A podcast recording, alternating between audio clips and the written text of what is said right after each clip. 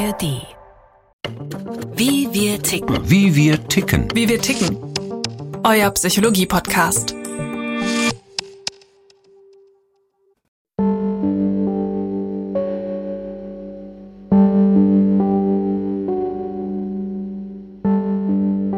Nach außen hin waren wir eine ganz tolle Vorzeigefamilie, aber letztendlich nach innen her hat eigentlich gar nichts funktioniert.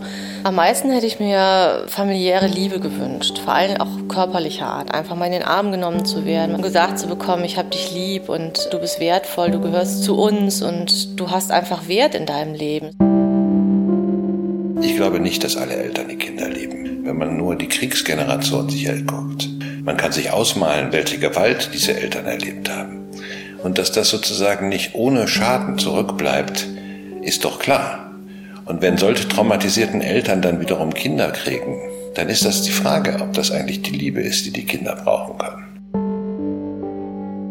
Ich hatte auch nie eine Daseinsberechtigung. Ich habe nie gedacht, es ist gut, dass ich auf dieser Erde bin, sondern eher, das ist ganz schlecht, dass ich da bin und ich muss ganz schnell hier wieder von gehen.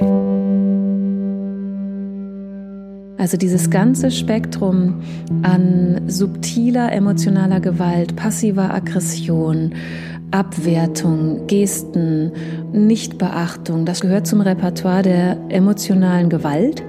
Und häufig ist es tatsächlich so, dass Menschen zum einen erstmal eine Weile brauchen, bis sie sich darüber bewusst werden, dass ihnen Gewalt widerfahren ist und dass sie dann zum anderen auch häufig sich dafür rechtfertigen müssen, dass sie gewisse Dinge als Gewalt empfinden und sich schützen wollen.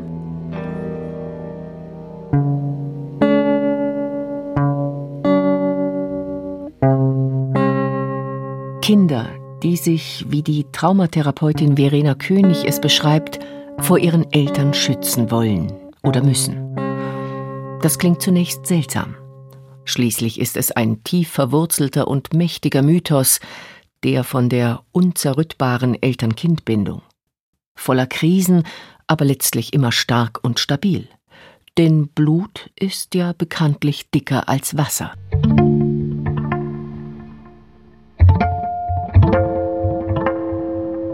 Anna wuchs in einer heilen Familie auf. Zumindest vordergründig. Gut situiert, angesehen, ein starker Zusammenhalt. Doch nach innen eher kühl, distanziert. Zwar fehlte es Anna an nichts, doch immer nagten tiefe Zweifel an ihr, nicht liebenswert, nicht erwünscht zu sein. Ich hatte einen riesen Mangel in mir einfach, den ich auch immer gespürt habe und bin eigentlich von Jugend an hinter der Sehnsucht nach Liebe und Geborgenheit hinterhergerannt und habe die überall versucht zu finden, wo ich es nur konnte. Weinen war schon fast verboten, es fand überhaupt nicht statt und äh, Gefühle wurden da auch nicht gezeigt. Man hat einfach als gute Familie funktioniert und nach außen hin einen guten Verband dargestellt. Der Kontakt zu den Eltern plätscherte vor sich hin beschränkte sich auf Familienfeiern an Ostern und Weihnachten und einen Anruf alle zwei Monate. Hinterher fühlte sie sich immer ausgelaugt, kraftlos, wertlos. Meine These ist sogar, dass der Kontaktabbruch ganz, ganz früh beginnt oder die Kontaktstörung zwischen Eltern und Kindern. Claudia Hamann, Psychotherapeutin und Autorin mehrerer Bücher über Kontaktabbruch zwischen Eltern und Kindern. Es baut sich in den Kindern über Jahre ein Unwohlsein auf. Man fühlt sich einfach nicht wahrgenommen, nicht ernst genommen, nicht gesehen und auch nicht geliebt. Und dann braucht es manchmal nur wie den kleinen Tropfen und dann sagt man, und ich kann nicht mehr, ich will mich nicht mehr so behandeln lassen.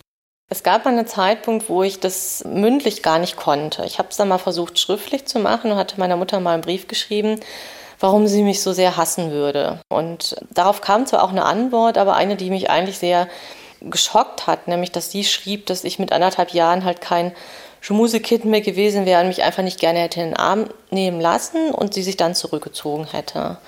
Und das habe ich dann gar nicht mehr verstanden. Und dann ist eigentlich auch der Kontakt auch immer schwächer geworden. Wenn Kinder den Kontakt zu ihren Eltern abbrechen, dann geschieht das nicht über Nacht.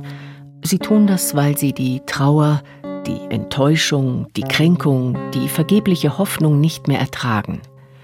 Den Schmerz über fehlende Anerkennung, fehlende Unterstützung, fehlende Fürsorge, fehlende Wertschätzung. doch kaum ein Kind geht leichtfertig. Natürlich, sie brechen ja ein Stück das innere Fundament, sozusagen das innere Gewordensein ab und trennen sich sozusagen von dieser Existenzbedingung. Stefan Potting, Familientherapeut. Und das ist so ähnlich, wie wenn Sie in einem Haus anfangen, die Fundamente abzugraben. Das ist ein riskantes Spiel. Sie haben damit zu kämpfen, dass Sie sich wurzellos fühlen. Und dass dieses Gefühl etwas macht, von ganz alleine abgeschnitten in dieser Welt zu sein. Anna entschied, den Kontakt zu ihren Eltern abzubrechen. Habe ich mir lange Gedanken darüber gemacht, weil ich auch meine Eltern nicht total verletzen wollte und vom Kopf stoßen wollte und habe dann eine Familienfeier gewählt und habe am Ende der Feier sie dann zur Seite genommen und ihnen einfach gesagt, dass ich jetzt die nächste Zeit keinen Kontakt mehr haben möchte mit ihnen und ich mich wieder melden würde, wenn ich wieder Kontakt haben wollte. Sie waren sehr betreten, aber da sich bei uns ja eh nie Emotionen zeigen durften, zeigten sich da natürlich auch keine Emotionen. Das heißt, ein kleines Augenzucken meines Vaters oder meiner Mutter ein paar Tränchen, die in die Augen schossen, aber mehr Reaktion war einfach nicht. Und sonst einfach die Antwort, dann müssen wir das jetzt so akzeptieren. Und das passte einfach zu dieser gefühlslosen Begegnung, die wir einfach die ganzen Jahre über gehabt hatten. Es gibt ja, glaube ich, eines der zehn Gebote. Das heißt, du sollst Vater und Mutter ehren, auf dass es dir wohl ergehe und du lange lebst auf Erden. Die Frage ist nur, was denn eigentlich mit dem Vater und Mutter ehren gemeint ist. Und ob es auch sein kann, dass die Ehre, die man Vater und Mutter erweist, darin liegt, dass man den Kontakt abbricht. Weil nämlich man bemerkt, dass hier böse Kräfte am Werke waren, die das lebendige und zukunftsgerichtete Denken und Lieben der Kinder zerstören wollten.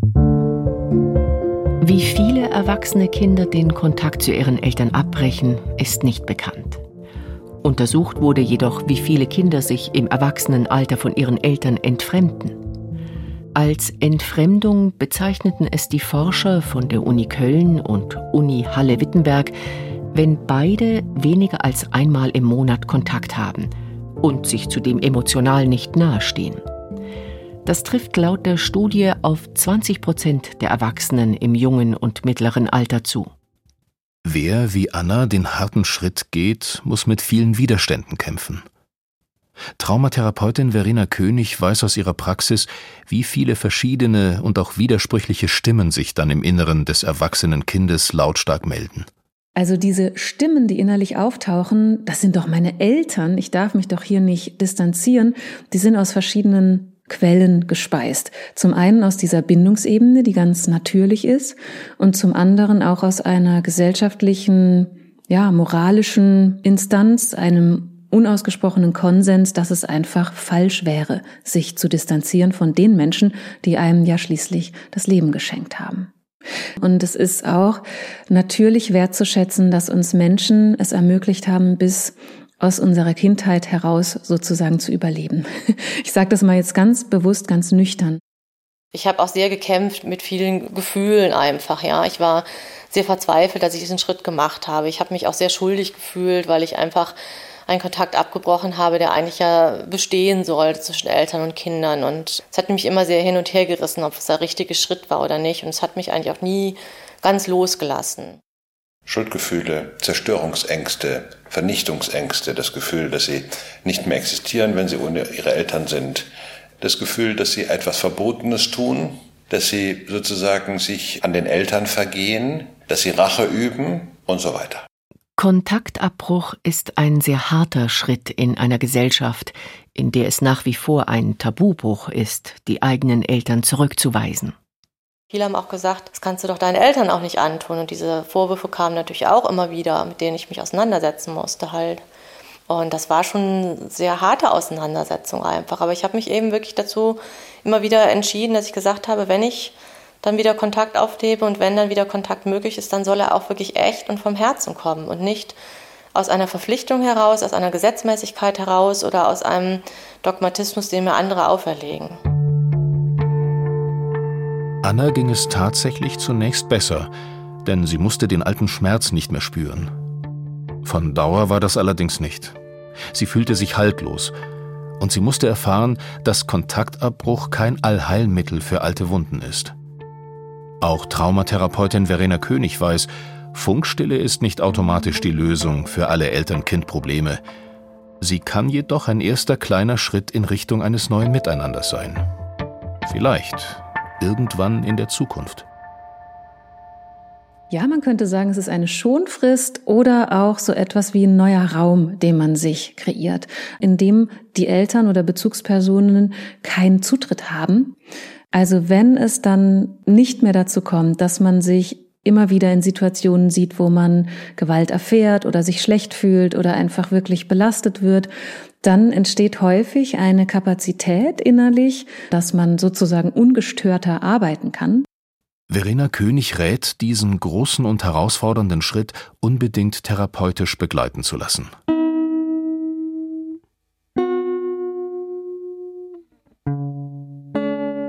Doch wie geht es den verlassenen Eltern?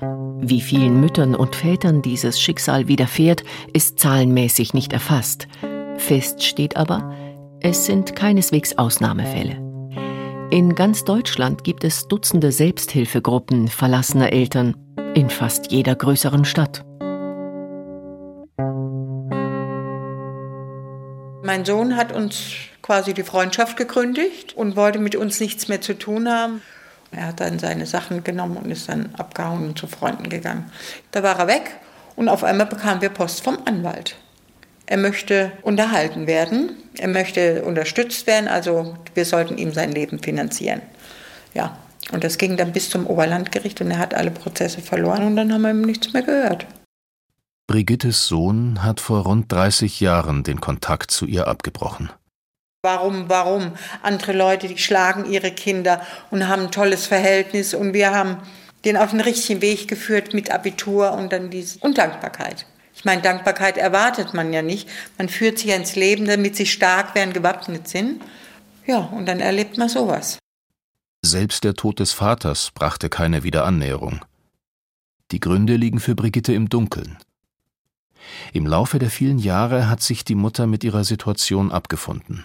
Traurigkeit, ja manchmal auch wütend, weil wenn man dann so andere Leute sieht, die dann so harmonisch zusammengehen mit ihren Jugendlichen oder mal umarmt werden oder so, ja, dann kommt das alles wieder hoch. Warum? Warum? Was auch immer die wahren Gründe sein mögen, es stehen sich zwei unversöhnliche Parteien gegenüber. Entwurzelte erwachsene Kinder und hilflose, traurige Eltern. Zwischen ihnen eine offenbar unüberwindbare Mauer. Was kann helfen, diese Mauer ein wenig durchlässiger zu machen?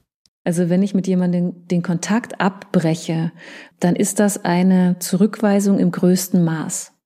Und das kann beschämend wirken, das kann kränkend wirken, das kann verletzend wirken, das kann vielleicht auch traumatisierend wirken, wenn da entsprechende innere, instabile Situationen sind.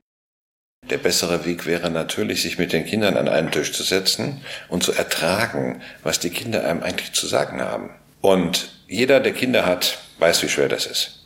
Es ist oft die Sehnsucht danach so groß, dass man von den eigenen Kindern so idealisiert und geliebt und toller Papa oder tolle Mama oder so. Und das zu ertragen, dass es da eine Differenz gibt zwischen dem, was man von den Kindern sich wünscht und dem, was die Kinder einem dann zurückgeben, das ist oft schwer. Ich muss anfangen, wirklich zu überlegen, was kann ich neu tun? Es braucht etwas ganz anderes, um die Kommunikation aufzunehmen. Die Psychotherapeutin Claudia Hamann arbeitet sowohl mit verlassenen Eltern als auch mit Kindern, die die Wurzeln zu ihren Eltern gekappt haben. Und sie sagen fast alle einhellig, ich würde mir wünschen, dass meine Eltern mich einmal fragen, wie geht es dir?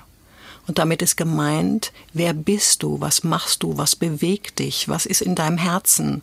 Also, dass wir wirklich auf einer Tiefe miteinander sprechen, was wir bisher noch nicht geschafft haben. Statt wirklicher, tiefer Begegnung herrscht in diesen Familien oft Schweigen. Nicht selten findet sich in diesen entfremdeten Familien ein transgenerationales Trauma. Wenn man Kinder fragt, wie geht's eigentlich ihrer Mutter mit deren Mutter? Auch nicht gut.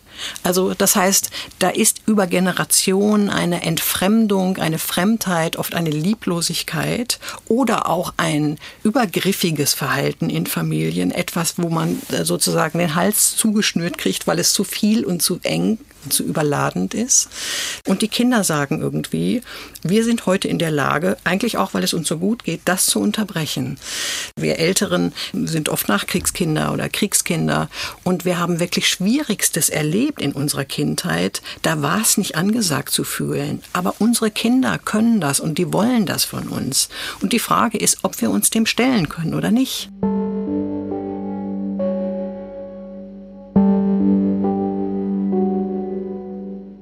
Doch nicht nur die Eltern sind während der Zeit der Funkstille gefordert, alte Denk- und Verhaltensmuster in Frage zu stellen. Auch auf die Kinder kommt eine Zeit der intensiven inneren Arbeit zu. Denn allein der Kontaktabbruch löst kein einziges Problem.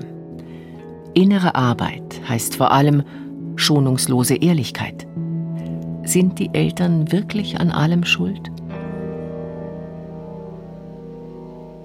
Ich glaube, dass es tatsächlich auch Menschen gibt, die ihre Eltern in einem gewissen Übermaß verantwortlich machen für ihre eigenen Probleme oder Schwierigkeiten oder auch inneren Nöte.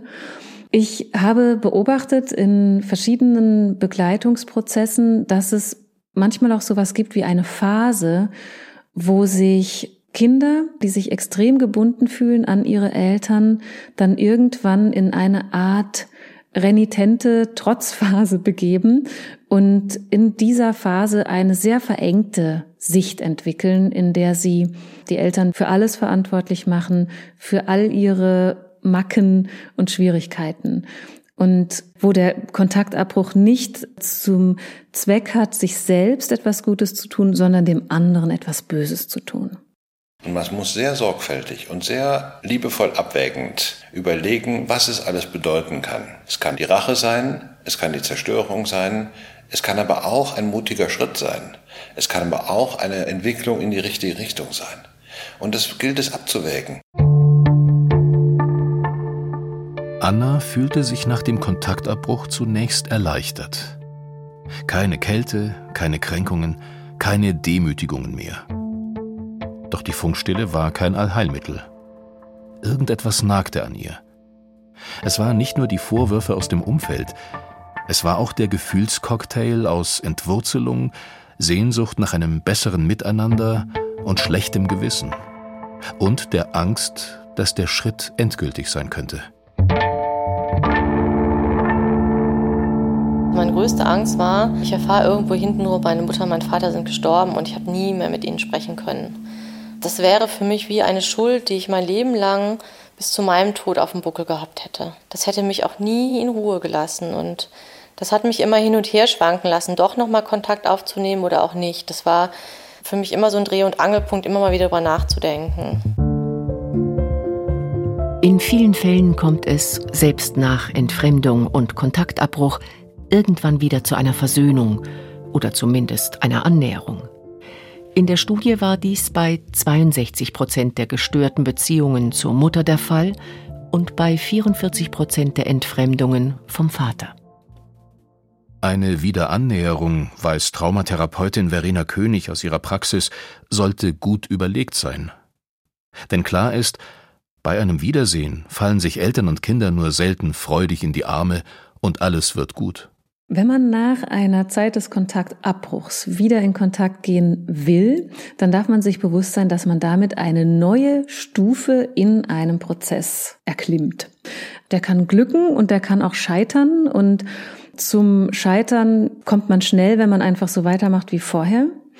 Und glücken kann es eben, wenn man sich bewusst auseinandersetzt und wach und reflektiert in eine neue Runde startet.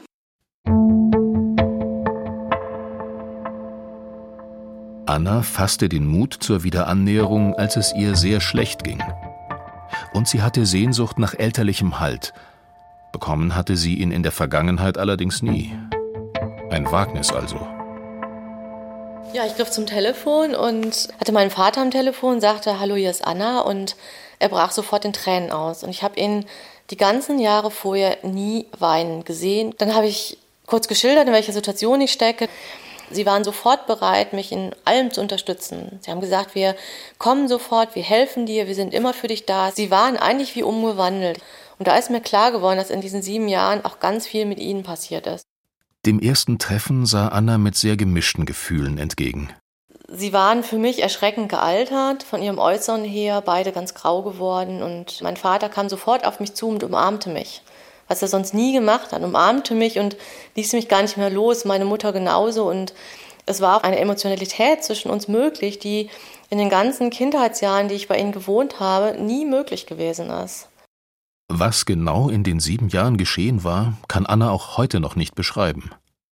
Und das ist, glaube ich, auch das, wo man dann sehen kann, gibt die Beziehung das her? Also gibt es auf beiden Seiten genügend Reflexionsfähigkeit und auch genügend aufrichtiges Bedürfnis nach einer gelingenden Beziehung, sodass gearbeitet wird? Oder greifen bei den ein oder anderen Personen schlicht die alten Muster und man sieht sich wieder in der gleichen Situation? Traumatherapeutin Verena König kennt beides aus ihrer Praxis. Manche machen genauso weiter, wie sie aufgehört haben. Mit Vorwürfen, Kränkungen, Abwertungen. Und in anderen Familien gibt es tatsächlich einen Neustart. Sozusagen einen Reset, der erst durch die Zeit der Distanz möglich wurde. In Annas Fall ist das geglückt. Ich habe einfach festgestellt, dass einfach die Kommunikation eine ganz andere geworden ist und dass wir einfach auch ehrlich zueinander sein konnten, dass wir gelernt haben, dass jeder gegenseitig auch seine Emotionen zeigen kann und ausdrücken kann und dass wir aber auch lernen, sie dann auch gegenseitig stehen zu lassen. Also die sieben Jahre waren für uns ganz, ganz wichtig. Ich glaube, dass sie bei uns ganz viel bewegt haben, sowohl bei meinen Eltern als auch bei mir. Und ich bin froh, dass es so stattgefunden hat, auch wenn es eine sehr schlimme Zeit für beide Seiten war. Aber letztendlich hat sie uns so verändert, dass wir eigentlich fast neu anfangen konnten.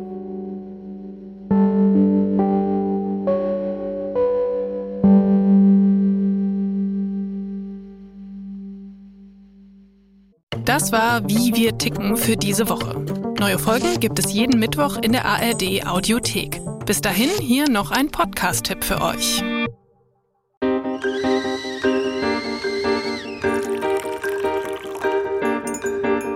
Tee mit Warum? Der Philosophie-Podcast von NDR Kultur. Hallo, hier ist Tee mit Warum, der Philosophie-Podcast vom NDR. Ich bin Denise Mbay. Ich bin Sebastian Friedrich. Eine Frage, eine halbe Stunde lang Philosophie. Ein Becher Tee dazu. Und wir im Gespräch, nicht nur mit uns gegenseitig, sondern mit Philosophinnen.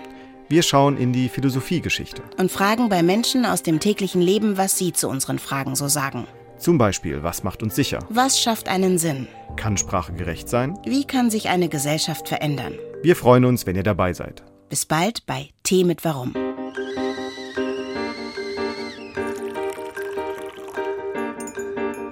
Tee mit Warum? Der Philosophie-Podcast von NDR Kultur. Alle Folgen in der ARD Audiothek.